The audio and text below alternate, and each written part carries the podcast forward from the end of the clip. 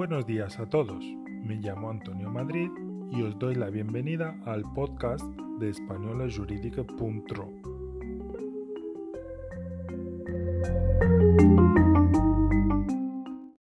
Con permiso de la antigua Grecia, podemos encontrar el origen formal de la rendición de cuentas en la Declaración de los Derechos del Hombre y del Ciudadano de 1789, que en su artículo 15 establecía que la sociedad tiene derecho de pedir cuentas a todo agente público sobre su administración.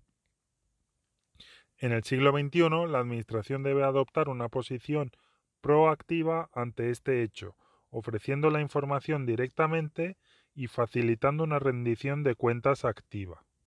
La rendición de cuentas es el proceso a través del cual los gobernantes, los representantes y los servidores públicos informan, responden y justifican sus actos, sus decisiones y sus planes de acción a los gobernados y se sujetan a las sanciones y recompensas procedentes, lo que incluiría tres dimensiones de control el control institucional, el electoral y el social. ¿Cómo se puede fomentar la rendición de cuentas?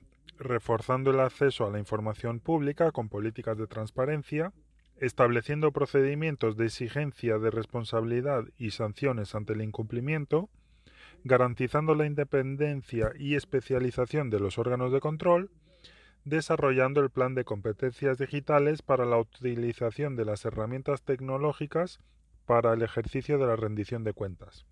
En definitiva, se trata de institucionalizar la rendición de cuentas como un mecanismo de Estado para recuperar la confianza de la ciudadanía y la legitimidad y calidad democrática de las instituciones.